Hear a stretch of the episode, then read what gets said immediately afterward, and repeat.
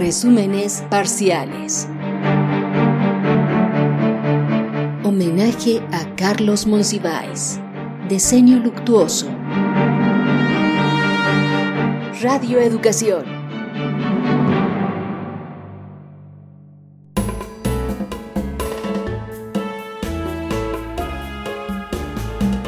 La patria concebible. Carlos Monsiváis en su propia voz. La patria concebible es la autobiografía, el contarle a algunos que se ha sido alguien. Carlos Monsiváis.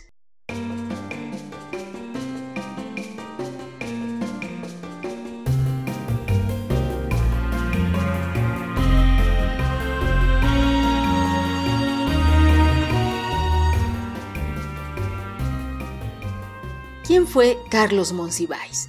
El ensayista, narrador, cronista, un simple lector como se autodefinía, un escritor con un estilo crítico, que utilizaba la ironía y el humor ácido para evidenciar la realidad y al mismo tiempo divertirse. Director de diversos suplementos culturales en importantes diarios y revistas de México. Pero para el propio Monsiváis, ¿quién es Carlos Monsiváis? Responderé a una ficha estilo diccionario, eh, periodista, crítico cultural, sí, bien intencionadamente se le puede llamar crítico, crítica cultural a lo que hace, eh, redactor de un suplemento cultural, investigador de antropología, apasionado de la lectura de los periódicos y mexicano. No sé si todas estas eh, ocupaciones juntas den alguna idea, pero por lo pronto no soy capaz de ofrecer una visión más coherente del enigma que para cada persona propone la definición de su nombre. La personalidad del periodista era inconfundible. Quien lo conocía lo reconocía invariablemente. Llamaba la atención su versatilidad. Lo mismo participaba en foros, mesas redondas, presentaciones de libros, programas de radio y televisión, colaboraciones en periódicos y revistas, coloquios, museos, películas, antologías y prólogos de libros. Pero, ¿Por qué Monsiváis es tantas cosas? Quizás no tanto. Yo creo que fundamentalmente en esta etapa del boom académico en donde la clase media intelectual puede por fin gozar de todo tipo de prebendas y ventajas al amparo de la mala conciencia del régimen o de lo que tú quieras, creo que la la principal razón es el deseo de no aburrirte en un medio que te ofrece tan pocas resistencias y en el cual colocarse, tener una situación eh, adquirir un estatus, etcétera, es tan radicalmente fácil. Pienso sobre todo que uno multiplica su actividad para sentirse mediana o mínimamente vivo, para no incorporarse a los pequeños y exhaustos mausoleos que han conformado el mapa de la República Mexicana, volviéndola esta sucesión de pequeños nichos semi o pseudo consagratorios en medio de una asombrosa indiferencia masiva, que esa sería también una de las perspectivas del elitismo. El elitismo es la voluntad de ser ignorado por las mayorías, no tanto una voluntad de despreciarlas como ser ignorado tal como se dan las cosas actualmente. ¿Cuáles son las influencias de Monsiváis? Creo que uno es eh, una suma eh, recóndita y pública, exhaustiva y esencializada de influencias que pueden ir de la lectura del aviso oportuno a la deglutición de todo Shakespeare desde luego, ya centrándome en las dos influencias que tú eh, me señalas, creo que Mailer, por ejemplo, es un escritor extraordinario, uno, de los dueños de una prosa más, eh, más sensacionalmente barroca, más, más llena de posibilidades de analogías, de metáforas, de incursiones en el ritmo, en la vivencia, en la recreación de atmósferas, etcétera. Al mismo tiempo es un pobre sexista, al mismo tiempo es un novelista fallido y al mismo tiempo es uno de los seres que con su decisión de ser un espectáculo, de ser un show, le ha impuesto mayor vivacidad y, mayor eh, razón de ser a la literatura norteamericana y en cierto sentido a la literatura mundial. De Quevedo todo lo que lo que se diga es por un lado poco y por otro lugar común, creo que el breve ensayo de Borges sobre Quevedo donde lo resume como una literatura es una de una obra maestra de de esencialización, de, de, precisión del personaje. Creo que lo que ambos me darían, por un lado sería Mailer la, la decisión de, de dar con la prosa los equivalentes de atmósferas febriles, multitudinarias, insensatas, irracionales, cuajadas de hechos, eh, impenetrables a la teoría y por otro lado excesivamente accesibles a cualquier tipo de sociología pop y Quevedo lo que te da es la posibilidad de resumir en una frase todo un mundo de ironías, de sarcasmos, de burlas y de reducciones del semejante a una categoría de zoológico. Eh, de ambos me apasiona mucho, eh, en un lado la exuberancia, en otro lado el don de síntesis y junto con muchos otros son mis influencias, como me imagino que cada ser humano escriba, brinque o corre, va eligiendo también sus influencias. Yo pienso que de igual modo que yo elijo a Melior y a Quevedo en un momento dado, eh, cualquier muchacho puede elegir a Marx Spitz, no solo para un estilo natatorio, sino para una manera de presentarse en sociedad. Mi influencia cotidiana es la lectura de los periódicos. Te podría decir, por ejemplo, que aún en las revistas más eh, increíblemente eh, analfabetas, más llenas de, de ese de ese emborronar cuartillas, de esa eh, pobre mecanografía que es las glorias del periodismo mexicano, eh, encuentras estímulos.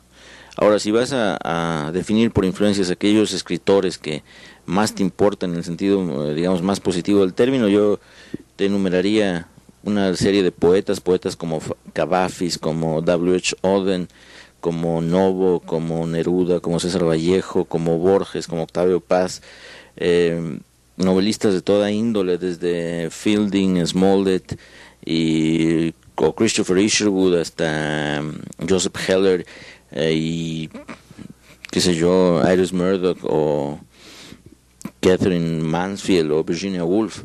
Creo que, que yo soy un caso de eclecticismo desesperado casi me gusta todo y, y casi todo me, me enloquece y a casi todo vuelvo con muchísimo entusiasmo.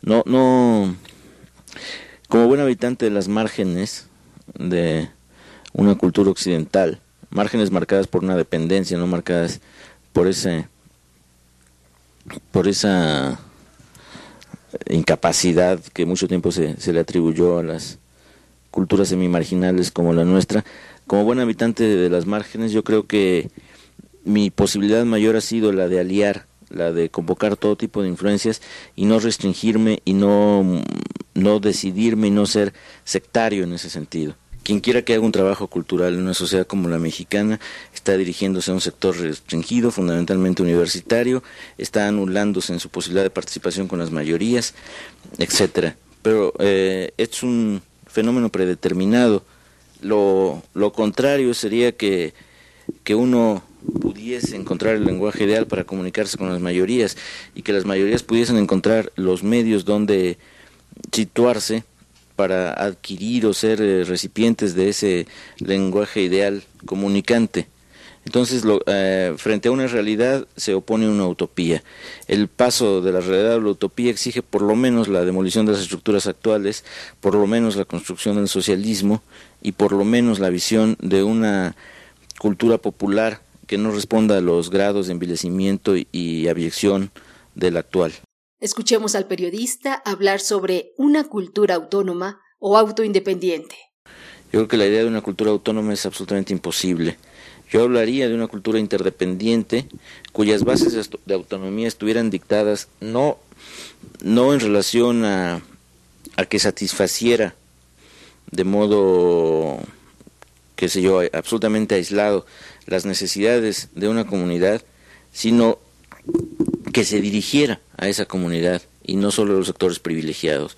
Cuando eh, yo creo que ya en una época como la actual, y casi diría yo desde siempre, la cultura es por naturaleza interdependiente. De lo que se trata ahora es de, de, crearle los caminos de accesibilidad, crearle los, los accesos, las maneras, los vasos comunicantes, las afluencias, etcétera, que hagan que, que esa cultura no dependa monótonamente de otra, que está sobre todo marcada por un propósito de dominación económica y política y social, y que y que vuelva a la relación de todas las culturas una, una confluencia en el sentido más amplio del término y que esa confluencia además tenga unas posibilidades de repartición, de distribución cultural mucho más amplias que las que vivimos ahora. Si dije alguna vez lo de cultura autónoma me desdigo y cambio el término por una cultura interdependiente pero con bases de, de autonomía social, política y económica que le permitan que esa interdependencia esté controlada desde las necesidades de la mayoría. Monsiváis se interesó por los más diversos temas, desde los más complejos, como el movimiento de 1968, hasta personajes de la farándula. A continuación escuchemos su gusto por el Star System. Yo creo que es un gusto generacional, social, adquirido en el momento que uno empieza a ir al cine en el apogeo del Star System, en el segundo apogeo del Star System en la década de los 40 y que encuentra además una cantidad de recompensas psicológicas no estoy hablando ya de observaciones críticas, etcétera, de recompensas psicológicas directas en el Star System. Y luego que, a medida que se ha dado la, la revaluación de Hollywood, tú te has encontrado con que el Star System no era simplemente el abuso de un sistema eh, de un sistema comercial, sino que respondía a una visión artística muy profunda de que lo que te da en pantalla el rostro Marlene Dietrich o de Greta Garbo o de Betty Davis o, o Wallace Beery o de Clark Gable es, es una capacidad mitológica extraordinaria, quizás la más extraordinaria de, de un siglo tan absolutamente mitologizante como, como este. Entonces yo creo que lo que el Star System sobre todo provoca es la, la posibilidad de definirte en función de,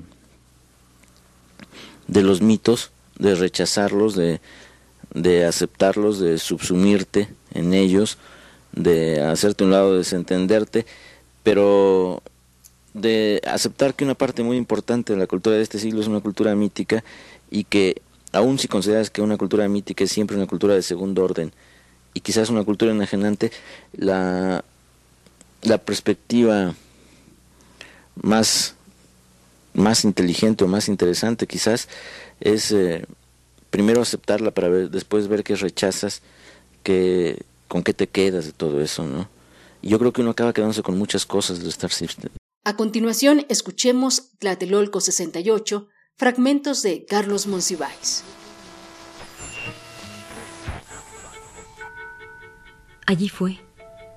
Todos lo saben y algunos lo repiten como una hipótesis, quizá para minorar el estupor tal vez para convencerse a sí mismos de que no ha sido cierto, de que la pesadilla es un vacío resplandeciente.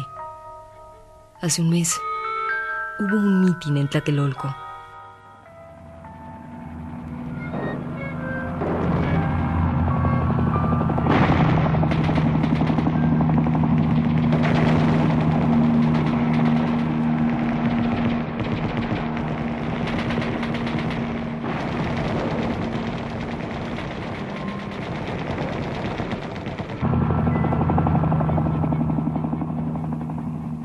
eran las seis y diez de la tarde y de pronto, mientras el equipo de sonido divulgaba otra exhortación, rayó el cielo el fenómeno verde emitido por un helicóptero. Y se oyeron los primeros tiros y alguien cayó en el tercer piso del edificio Chihuahua. Y todos allá arriba se arrojaron al suelo y brotaron hombres con la mano vendada o el guante blanco y la exclamación, Batallón Olimpia, Batallón Olimpia, Batallón Olimpia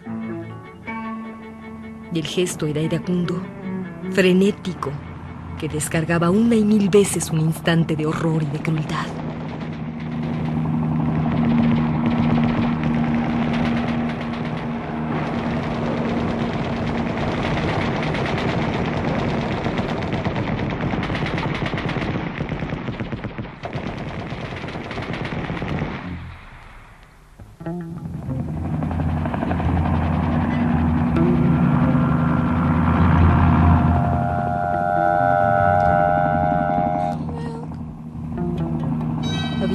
Y tableteo de metralla. Un ruido que no terminaba porque no empezaba, porque no era segmentable o divisible, porque estaba hecho de jirones y estaba intacto. Los fusiles y los revólveres y las ametralladoras entonaban un canto sin claudicaciones a lo que moría. Y el olor de la sangre era insoportable, porque también era audible y táctil y visual sangre oxígeno y respiración, el ámbito de los estremecimientos finales y las precipitaciones y los pasos perdidos.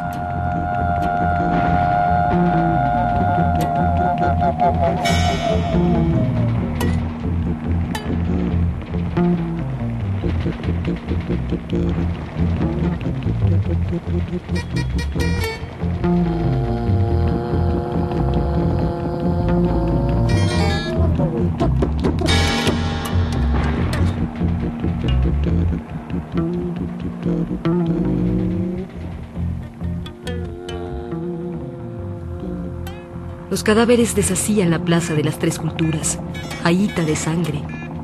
Y los estudiantes eran detenidos y golpeados y vejados. Y los soldados irrumpían en los departamentos y se sellaba el fin de la inocencia. El zumbido de las balas persistía, se acumulaba como una forma de cultura.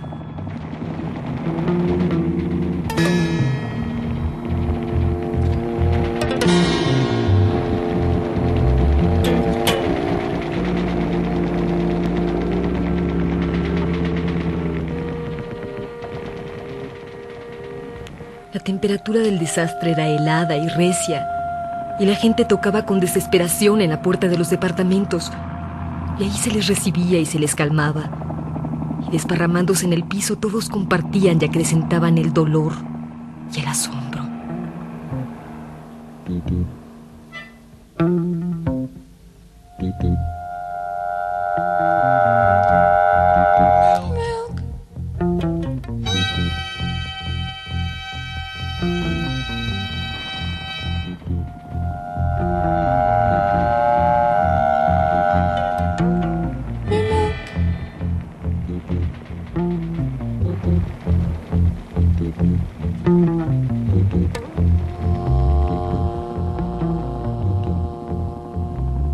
Detenidos eran registrados y golpeados con puños y culatas y pistolas. Los agentes de policía emitían dictámenes. ¡A la pared! ¡A la pared! ¡A la pared! La inocencia se extinguía entre fogonazos y sollozos, entre chispas y ráfagas.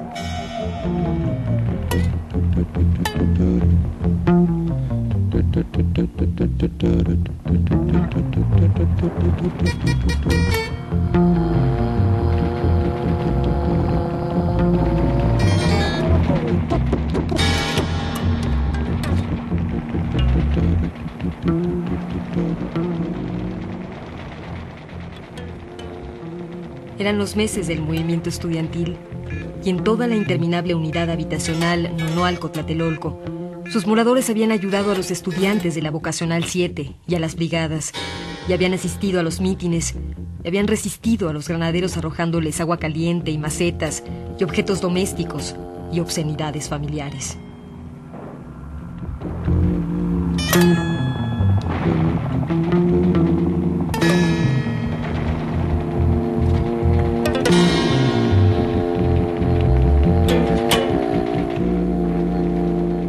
Escuchamos Tlatelolco, fragmentos de Carlos Monsiváis. Acabamos de escuchar un fragmento del programa Taloneando Palabras bajo la producción de Guadalupe Sánchez, el cual forma parte del acervo de Radio Educación.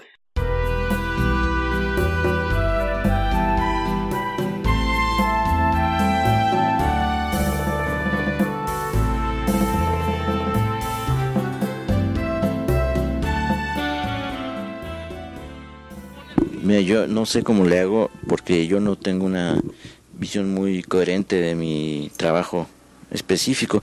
Supongo que lo que pasa es que estoy devorado por la curiosidad de ver las formas de vida y las formas del comportamiento colectivo individual y cómo se manifiestan.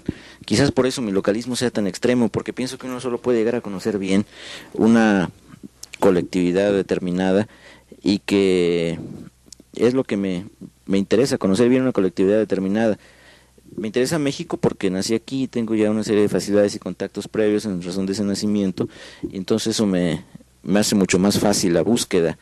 Ahora, eh, en la, la, siguiente pregunta de que si no he pensado organizar esa novela, no, nunca me he propuesto hacer más de lo que hago. Yo soy una gente muy azarosa y todo lo que he escrito lo he escrito bajo presión y bajo pedido. Mi espontaneidad literaria o mi espontaneidad eh, crítica o mi espontaneidad periodística depende de que alguien me llame y me diga necesito tal cosa, tal fecha, a regañadientes y con unas dos semanas de atraso lo entrego y así ha ido dándose mi trabajo. De moto propio yo creo que no hubiera escrito una línea.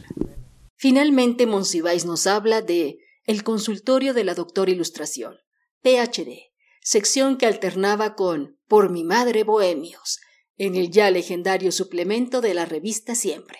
Eh, son cosas que se van dando solas. Yo al principio me proponía simplemente eh, encontrar en los periódicos aquellas declaraciones que me conmovieran más por sus posibilidades de humorismo involuntario y lo que estaba planeado para una modesta media página fue convirtiéndose en dos páginas institucionalizadas donde para responder a las necesidades de diversificación del interés del lector he tenido que ir eh, también institucionalizando una especie de, de gags verbales.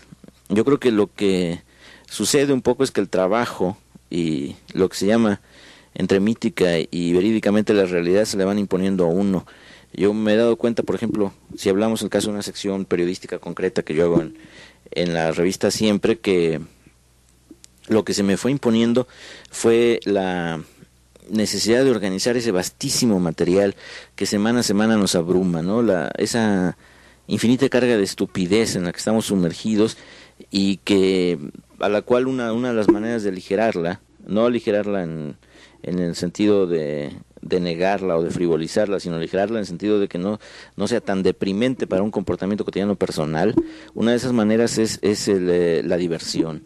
Y entonces yo he encontrado que una magnífica posibilidad de divertirse es eh, hallar cuánto de imbecilidad hay en el, en el tomarse en serio, el tomarse en serio como político, como vedette, como director de cine, como director de teatro, como deportista, etcétera, ¿no? El tomarse en serio en una situación totalmente improvisada es una, es una circunstancia tan humorística que no es posible desaprovecharla y a partir de ahí tú vas construyendo los recursos que te permitan eh, darle al lector también la posibilidad de que no se sienta frente a otra mecanización del trabajo.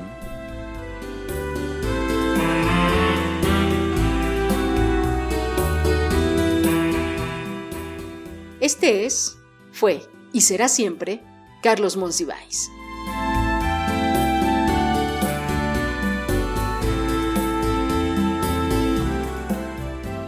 No puedo hacer un resumen de mi vida porque está conformada por varias épocas y circunstancias. Libros, amistades y pleitos. Y eso solo admite resúmenes parciales. Carlos Monsiváis, 4 de mayo de 1938, 19 de junio de 2010.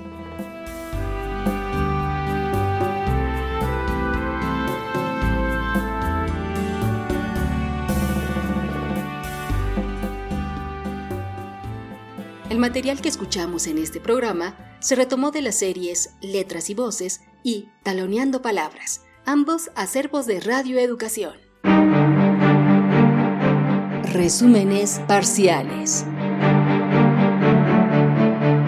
Homenaje a Carlos Monsiváis. Diseño luctuoso. Radio Educación.